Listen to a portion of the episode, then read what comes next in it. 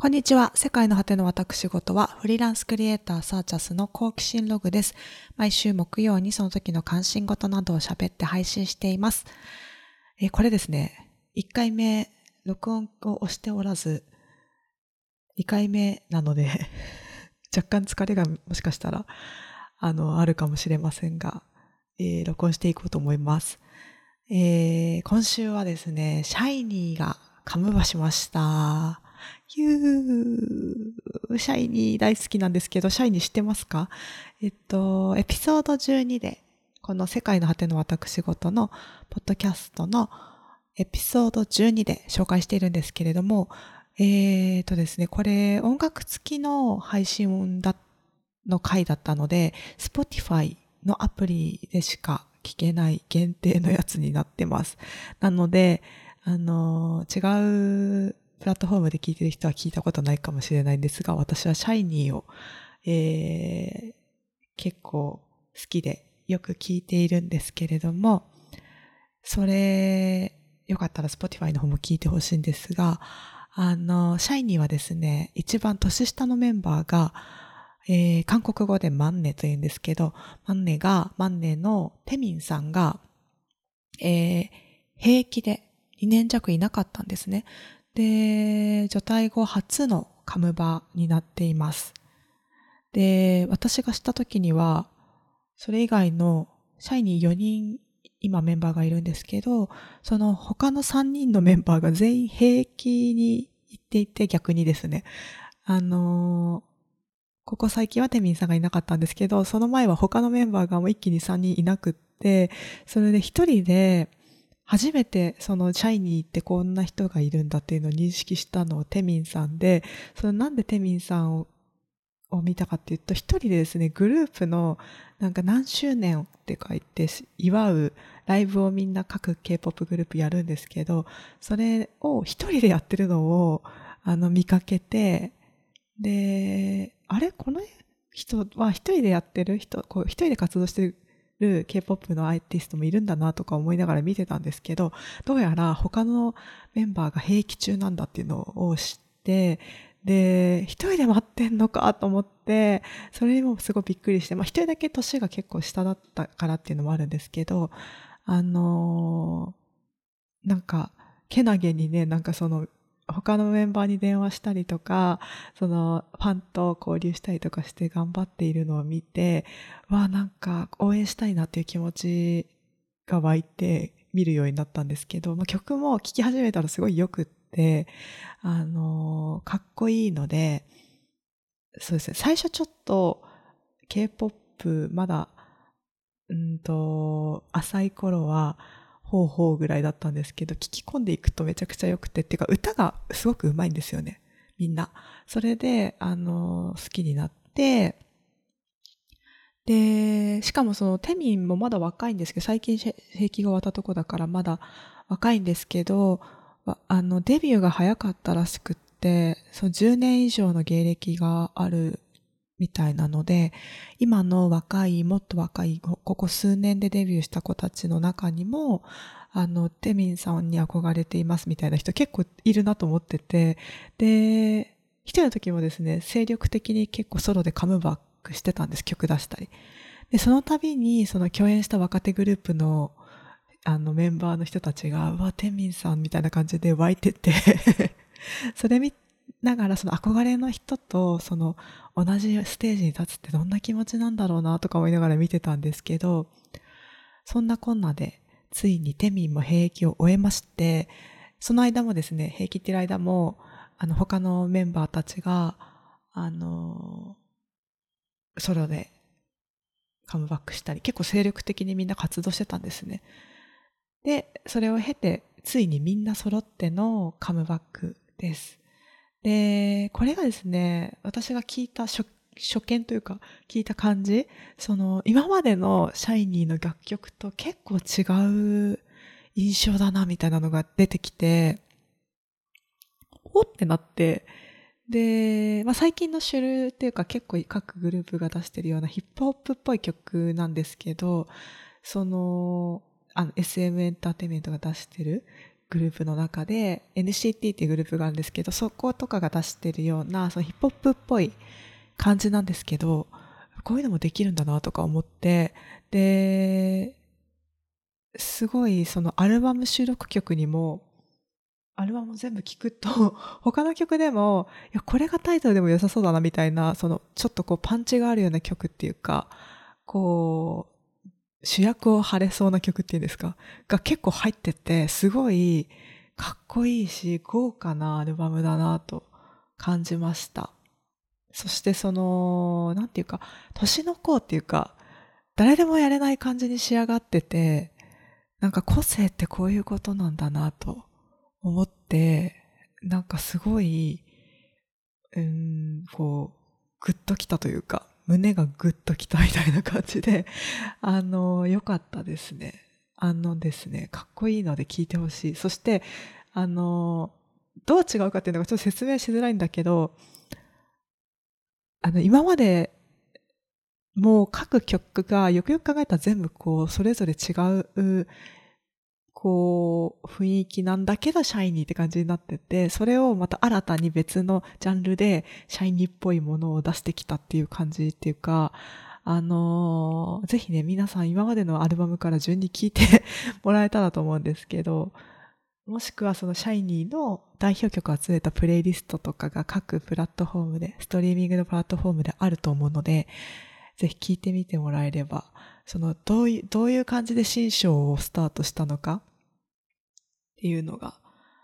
わかるかもですね。前の、あの、テミンさんが、あの、兵役に行く前にみ他の3人が帰ってきてすぐに、えー、カムバした時に Don't Call Me っていうのをやったんですけど、それの時も、いや、こういうのもできるんだとか思った気がするんですよね。で、毎回毎回ね、なんかすごい、あの、王道で来ないっていうか、その、ちょっとまあ間が毎回空いて、ここ私が聞いた時は、えー、間が空いてた時に、その、まあ、カムバックって言っても時間を置いて久しぶりの登場みたいな時にあの皆さんが期待しているような昔の王道の自分たちらしさを、えー、まずバーンと打ち出すとかじゃなくてってその毎回新しい姿で、えー、置きに行かない感じっていうかあのその挑戦して新しいことを打ち出してくる感じっていうのはすごい見習いたいなというこう表現者として、えー、そうですね、定石でいかないチャレンジ精神みたいなものですか？なんて言うんだろう。それがすごくかっこよくて、あの、いいなと思いました。うん。しばらく聞くと思います。で、結構ね、なんか低音が効いてるみたいで、私部屋で一回スピーカーで聞いたんですけど、ちょっと音を大きくすると部屋がちょっと揺れるっていうか、ブルブルしちゃうので、あまり大きな音で聞けないなと思って、あの、車で今度ドライブしながら聞くとめっちゃ良さそうなので、上がりそうなので、やりたいなと思っているところです。はい。えー、それで、うんと、今週は久しぶりにドラマレビューもしていこうと思います。えっとですね、ここ1週間どころじゃないな。1、2週間、3週間ぐらい、一月以内の間、医師、チャ・ジョンスクという、ネットフリックスのドラマかなを見ていました。で、これがですね、ネットフリックスのあらすじを読みますね、まず。こうどどうして見始めたかっていうと、これを読んで、まあ面白そうだなと思ったからっていう話なので、まず読むんですけど、えー、医学部を卒業してから20年、医師ではなく専業主婦として生きてきた女性が新人研修医として病院勤務を開始、予想もしなかった展開に翻弄されながら一人前の医師を目指して奮闘するとあったんです。これがネットフリックスのあらすじなんですけど、で、これ見て、まあ、面白そうじゃないですか。その、なんだろう、医学部を卒業してから20年って私より少し年上ぐらい、40代中盤ぐらいなのかな、50歳手前ぐらいなのかなみたいな人が、その今まで医師になる資格を持ってるのにならずに専業主婦してきて、ででもやっぱり研修医として病院勤務を始めて、そこからどういうふうになっていくのかっていうのを見れるのかと思い、その医療現場のとその新人とかつそのキャリアが、えー、なかないところからまたスタートするみたいなこう三つのそういうところが柱になっているドラマなのかなって思って見始めたんですね。で多分皆さんもそういうドラマだと思ったと思うんですけど そのドラマ見終わった後に思い起こされる数々の心に残った場面がこのあらすじの中に全然含まれてないっていうか そこはうん、まだ、あの、明るい部分というか、なんだ、ドラマになってない部分というか、楽しい部分なんですよね。で、その、この文章の中の予想もしなかった展開に翻弄されながらっていう部分が、もうほんと斜め上の予想もしなかったことがめちゃくちゃ起こって、あの、どっちかっていうとファミリー、ヒューマンドラマというか、家族とか、あの人とどう接するかとかそういうことをすごく考えるようなあのドラマだった。あとまあ確かにその専業主婦として生きてきた人があの新しい一歩を踏み出すってなった時に今の社会でやろうと思うと、まあ、特に日本とか韓国とかみたいな儒教っぽい男性優位というのがかなり強い社会で始めようとするとどうしても家族があ切り離せない問題になるよなとはちょっと思いましたが、まあ、その家族がどうとかっていうこともちょっと言うよりもあとパートナーシップとか そういう部分があの結構クローズアップされていたドラマでした。で、ここがちょっと内容にも触れるので、あの、どう終わったかとか、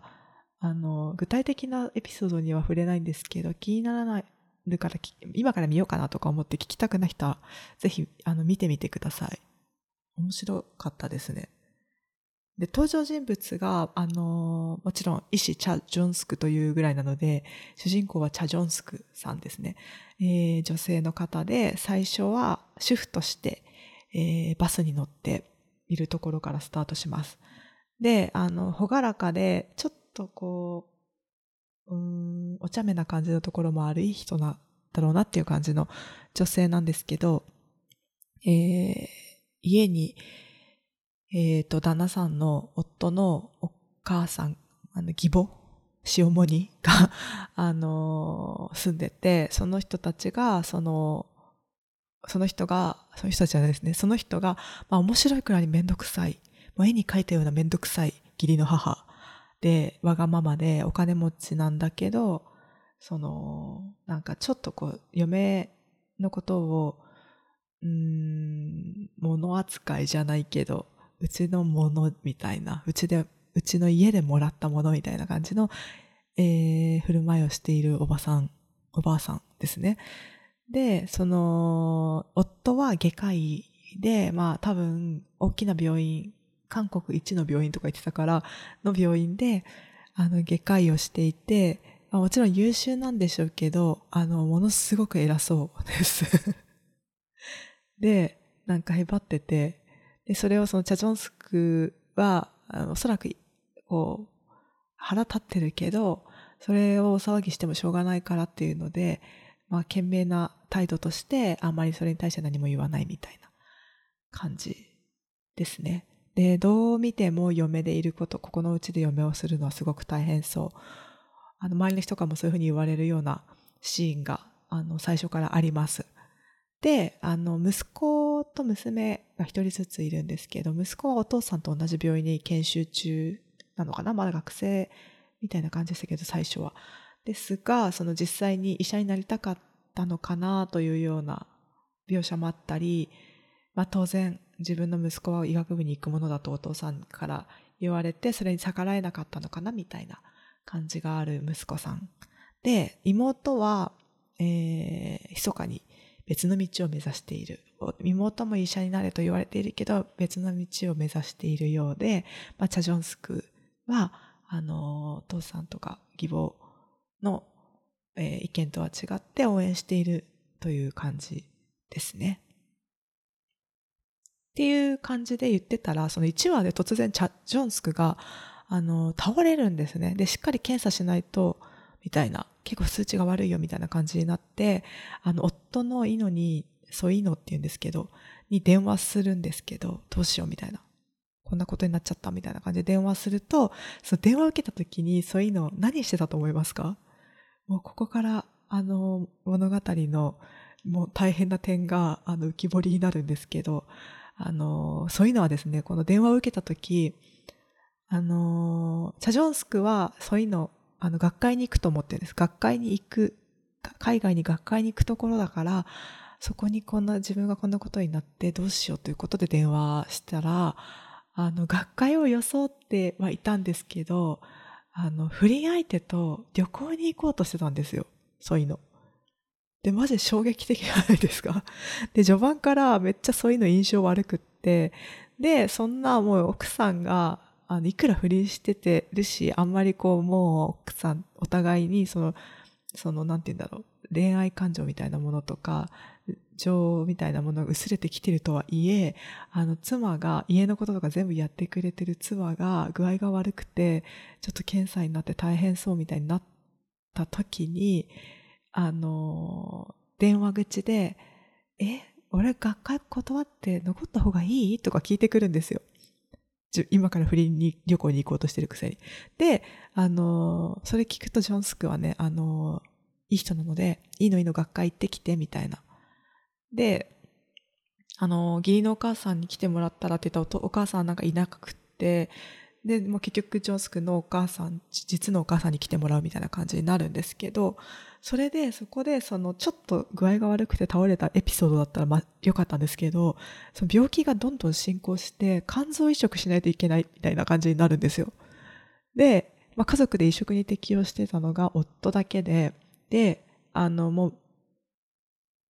旦那さんが、医者か、医者からしたら、あ、旦那さんが適用しました、よかったですね、みたいな感じのトーンで、適用しました、みたいな感じで言う言うし、あの、娘と息子はお父さん、肝臓をお母さんにあげ、開けてあげて、みたいな感じで泣きながらよかった、みたいな感じで言うんだけど、あのー、えってなって、その旦那さん、あげたくなさそうなんですよ。でもその時点でちょっとえってなるじゃないですか。で、しかも義理のお母さんもダメダメ、うちの息子の肝臓をあげるなんてダメみたいな感じで、でもそのそこにいるんですよ。チャジョンスクもいるし、チャジョンスクの義理本当のお母さんも一緒にその場にいて、いるとこでそういう感じであげないみたいな感じのこと言うんですよ。もう具合悪いのに。で、あのー、で、義母もダメダメって言って、もうそれでなんか具合悪くなっちゃったりとかして、もうその義理のお母さんに対して実のお母さんは、ま、なんかブチ切れて、何なのみたいな。うちの嫁なんだと思ってんのみたいな感じになって、で、だんだん、うん、その具合はどんどん悪くなるし、うわ、こんなことってあるんだなとか思ってもあるかとか思って、まあ、実際ね、あげたくない手術が怖いっ部分もありますから、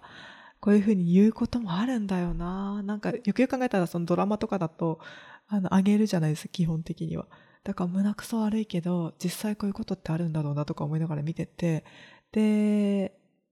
結局どうするかっていうと、ジョンスクのお母さんは、その、そんなに親戚いないんだけど、その中で少ない、えっと、親戚の中で頼れる人にお願いして、まあ相手もすごい渋々なんですけど、応じてくれることになって、手術の日を迎えるんですけど、その肝臓を上げるって結構怖いじゃないですか。もう合併症がある人もいるとか、その、ドナーも大変だったとかもあるから、あの、その、上げるって言ってくれた人は親戚なんだけど、その家族っていうか奥さんとか配偶者とかは、あの、もちろんその血のつながりもないし知らない人だたりするから、嫌だったみたいで、結局手術するっていうその当日に奥さんが、あの、本人来なくて奥さんが手術目前にやってきて断られるんですね。手術できないごめんなさいみたいな感じで。で、ええー、と思って、ジョンスク 1話だけど、みたいな。どうなるんだろう？もう死んじゃうのかなとか思ってたら、あの、たまたまね、多分脳死だったのか事故だったのかわかんないけど、臓器提供者が現れたらしくって、それで死の淵から舞い戻ってきたところからが2話になるんですね。で、まあ、一旦死にかけてるので、結局その旦那さんからも肝臓をもらわずに、えー、復活したんですけど、一旦死にかけてるし、その、まあ、めちゃくちゃ、その具合悪かったから何も言えなかったけど、腹立つじゃないですか、その家族にも。えー、娘と息子はそんなことないと思うけど、あの、お母さんも、義理のお母さんも、旦那さんもなんか結局自分のことなんだと思ってるんだろうみたいな気持ちになって、その我慢して、いい妻とか、いい嫁とか、いい母をやるのをやめることにしたっぽいんですね。で、その自分の好きなようにしてみようっていうのを始めることにして、その結局やってなかった医師になるというレジデントにあの、からやり直そうということを目指すっていうところで勉強が始めます。で、ここの時点で、ちょっと、何なのこの、まず旦那さんなんなんみたいな感じになってると思うんですけど、なんか全体的にですね、こういう感じで、まあ医者になるのはこれからなんですけど、医者としての悩みとか葛藤というよりも、それ以外の問題ポイントがめっちゃ強力なんですよね。で、ジョンスクって、結局レジデントの勉強を始めたら、そのテストの点数も結局息子と一緒に受けるんですけど、息子よりもいいし、あの多分医者としてとか、その学業とか、そういう面では優秀で、で、人柄もすごくいいので、結局患者さんとの人間関係もすごくうまく、うん、作れるし、で、まあ、これ、さっきのシャイニーでの時も言ったけど、年の功っていうんですか？一応生きてきてる年数が長い分、周りの人のことがわかるというか、気持ちとか、なんかこう、ちょっと余裕もあって、こう医者、医者になっていくっていうところで、まあもちろん失敗もするんですけど、あの、すごく向いてて順調なんですよね。だけど、あの、家族とか旦那さんとか義理のお母さんとかそのそれ以外のことが周りの人にすごく振り回されてしまうっていうかあの、まあ、いい人であるがゆえのことでもあるんですけどまず夫がくせ者すぎる上にその不倫相手のスンヒって方も、まあ、こじらせた人で、まあ、義母も変な人すぎるしそのなんだろう体調悪くて肝臓をやってるから、なんか免疫抑制剤とか打たなきゃいけないらしくって、まあ健康管理も結構大変みたいなんですよ。なのに医者にもなろうとしてストレス受けすぎでしょって感じなんですけど、あの、しかもですね、その夫の不倫相手のスンヒっていう女性が、ジョンスクが、あの、で、ジョンスク結局旦那さんがいる病院にレジデントとして入るんですけど、で、息子も入るんですけど、あの、す、すごい、あの、ダメダメみたいな感じで旦那さん、俺のとこには来るなみたいな感じですっごく拒否するんですけど、それがなぜかっていうと、不倫相手のスンヒも、その病院にいるからなんですよね。で、しかもその、スンヒってジョンスクがそういうのと結婚するんですけど、した時に、子供ができて結婚したらしいんですけど、まあ、その前まで付き合ってた人らしくって、まあ、いわゆるその略奪じゃないんですけど、まあ、あのー、子供ができて結局ジョンスクの方を取ったみたいな感じの結婚の仕方をしていたらしくって、まあ、スンヒとしてはかなり傷ついた状態で、で、まあそういうのも結局そのスンヒにえー、強く気持ちがあったんだけど、子供ができたから、まあ子供ができて時点でどうなんだって話なんですけど、あのー、そこら辺のその、なんだ、男女間の 気持ちのあやふやさみたいなものとかも相まって、あの、すっごくこじれた状態が、あの、その病院内にできちゃうんですよね。で、まあそんなね、なんか前付き合ってて、そのジョンス君も気にするであろう人と、まあ、いわくつきと言ったらあれだけど、と不倫するんだから、あの、せめて、あその私不倫とか浮気とかする人に 全体的に対してすごい思ってることがやるならねせめて器用に振る舞ってほしい あの全ての人を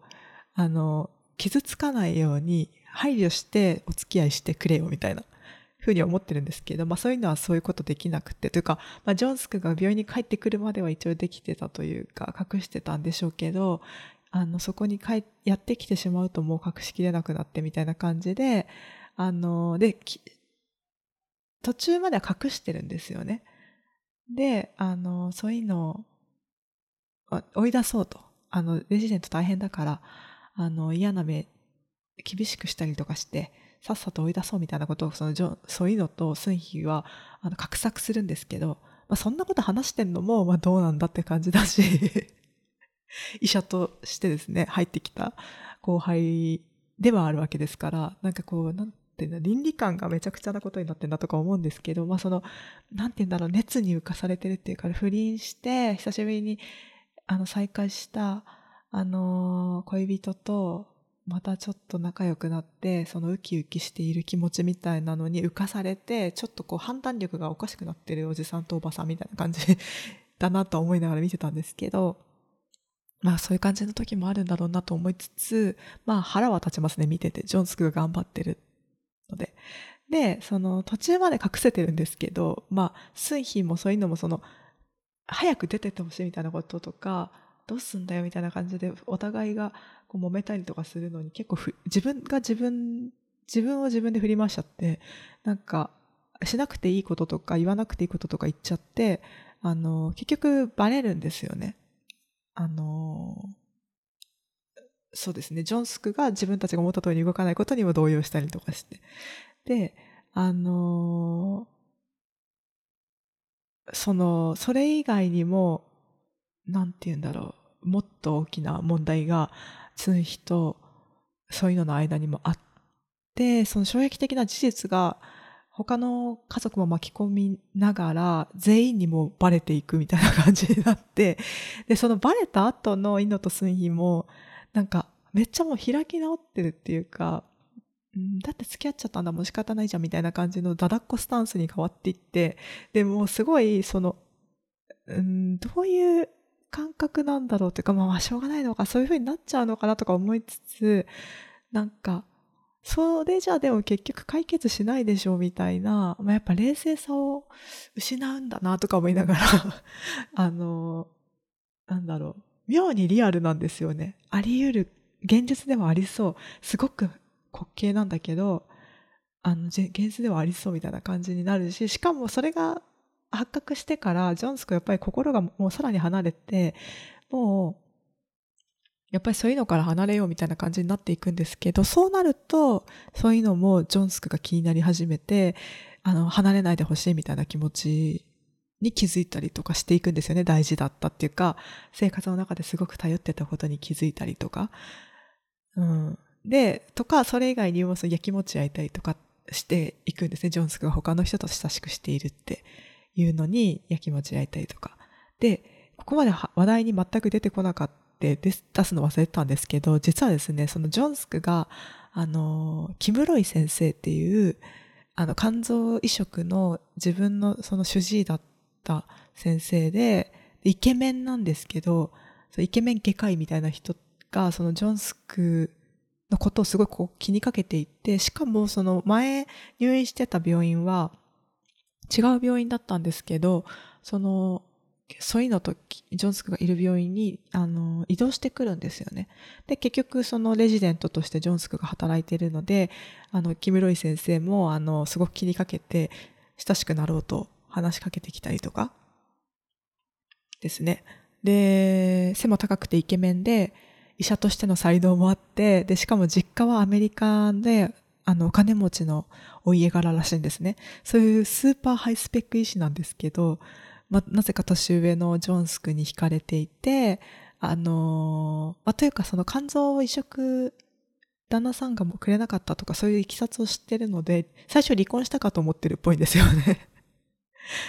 ぐらい、まあ、ひどかった。結局してないことにびっくりして、えー、そうなんだみたいな感じになってるんですけど、まあ、とにかくこんなやついるかよっていう、こんな医者いないだろうみたいな、夢のような王子医師なんですけど その木室井先生の登場時にキラキラとか、なんか誰かを手助けした時に、こんなうまく、あの、すべてが万事よしみたいな助け方できるかなみたいな演出がされてて、かなり漫画な感じで、私は個人的にその木室井先生のイケメン演出が 笑えて好きでした。で、まあ今までも話してて、あのまあそういうのがひどいなって感じで、見てると分かってくると思うんですけど、延々ポンコツで、もう何回もこの野郎って思うんですけど。なんかその情けない感じの男性に、そんな人に賢くて、まあ、二人とも、あの、スンヒも、ジョンスクも美人で、で、優しくて、もう、あの、どう考えてももっといろんな人からね、あの、素敵だなって思われて、自分に合う人を見つけられそうな二人が、なんでか知らんけど、そういうポンコツの人のそばに現れて、あの、そこから離れられなくなってしまうっていう感じがすっごいリアルなんですよね。何なんでしょうね。ほっとけないのかな。その自分が窮地に立ってない時はそういうのも優しいので、そういうところももしかしたらなんか、こう、強弱がついてというか、あの、心に刺さっちゃうのかわかんないですけど、でも、その、自分が窮地に立ってない時は優しいってわかる通り、窮地に立つとですね、まず自己保身から 入っちゃう人なんですよね。もうマジで。あのほぼ100%そうでしたね。で、後からになって、ああ、こんなこと言わなきゃよかったとか、ああ、こういうこと言ったら相手が嫌がるんだとか、やっとわかるみたいな感じの人で、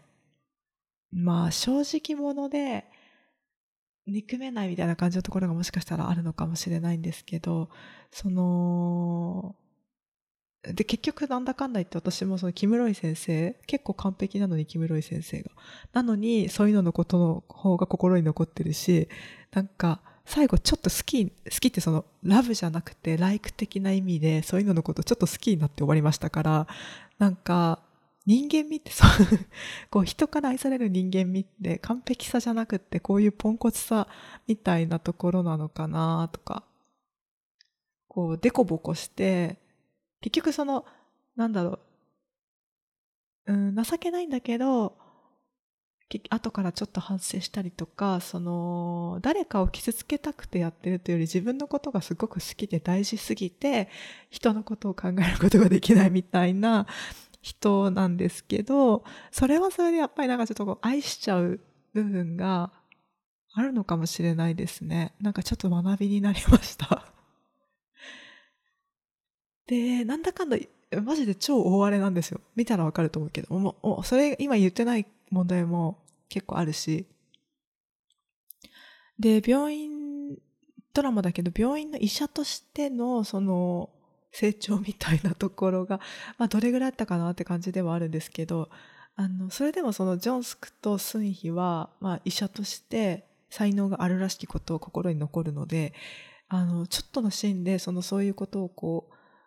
う、植え付けることができる演出になってるのも、まあちょっとすごいですよね。うん、面白い脚本になってたんだろうなと思うし、あの、最後の方で結局、そのうん、振り回されながらも、えー、やっぱり女性二人とも賢いので 選ぶ道は超リアルで、あ、まあ結局、いくらそんなごちゃごちゃ揉めたり、この人とずっと一緒にいたいとか、この人たちはもう嫌だとか思ったとしても、うん、冷静になるとそっちを選ぶんだなという終わり方でした。そうですね。なんか冷静になったら、ちゃんと自分に大事なものを自分が選べるっていうことがやっぱり結局大事だなと思うし、うんまあ、自分の人生自分で責任取って自分にしか楽しめないものだと思うので、うん誰かがどうにかしてくれるかもしれないとか自分のために誰かが助けてくれるのに、まあ、助けてもらったり助け合うのもすごく大事なことだけどそれとプラスして自分で自分のことを大事にするっていうのも、あの、すごく、あの、必要なことだなとか思ったりしました。いや、このね、そういうのがま、マジですごい、本当によくそんなこと言うな、みたいな。逆に星に走ったことによってめっちゃ印象悪くなってるので、自分のこと、あの、うん、印象悪くなってるますよって言いたくなるっていうか、それ結局保身できたとしても後々別に良くはないような気がしますけどっていうような感じになってるんですよね。それでもやっぱり自分のことをすごく大事に思ってというか、守り、守ろうとするその姿みたいなのが やたらリアルなので、えー、めっちゃ見て、それに対してその周りの人が、あ、やれやれみたいになる感じとか、よく聞く話だよなとか思って、うんですね。そんな感じ。えー、まあ、このなんか よく描いたなと、面白かったです。なんか、よく聞く、そのなんか、うん、なんだろう。なんでそんな人とずっと一緒にいるの？みたいなのを、えー、結構解像度高く、あのー、こう切り取って描いてる感じがして面白かったですね。なんか普通だったら、えー、ドラマだったらここまでこの何て言うんだろう相手のうん不甲斐なさみたいなのをうん丁寧に描いてかつそれに相手がどういう態度でになってしまうかみたいなところってこんなに丁寧にやらないかもしれないとか思って、うん、それが面白いドラマでした。はい、えー、次はですね、ブラッドハウンドっていうやつを見ようかなと思ってるんですけど、怖そうなんですけど、あの、スーパージュニアのシオンさんが出てるので、見ようかなと思ってます。見終わったらまた話聞いてください。えー、インスタグラムで更新通知してます。アットマークサーチャス sh.c.hs です。えー、その他は概要欄で、えー、見てみてください。連絡などしたい人がもしいたらメールください。以上です。バイバーイ。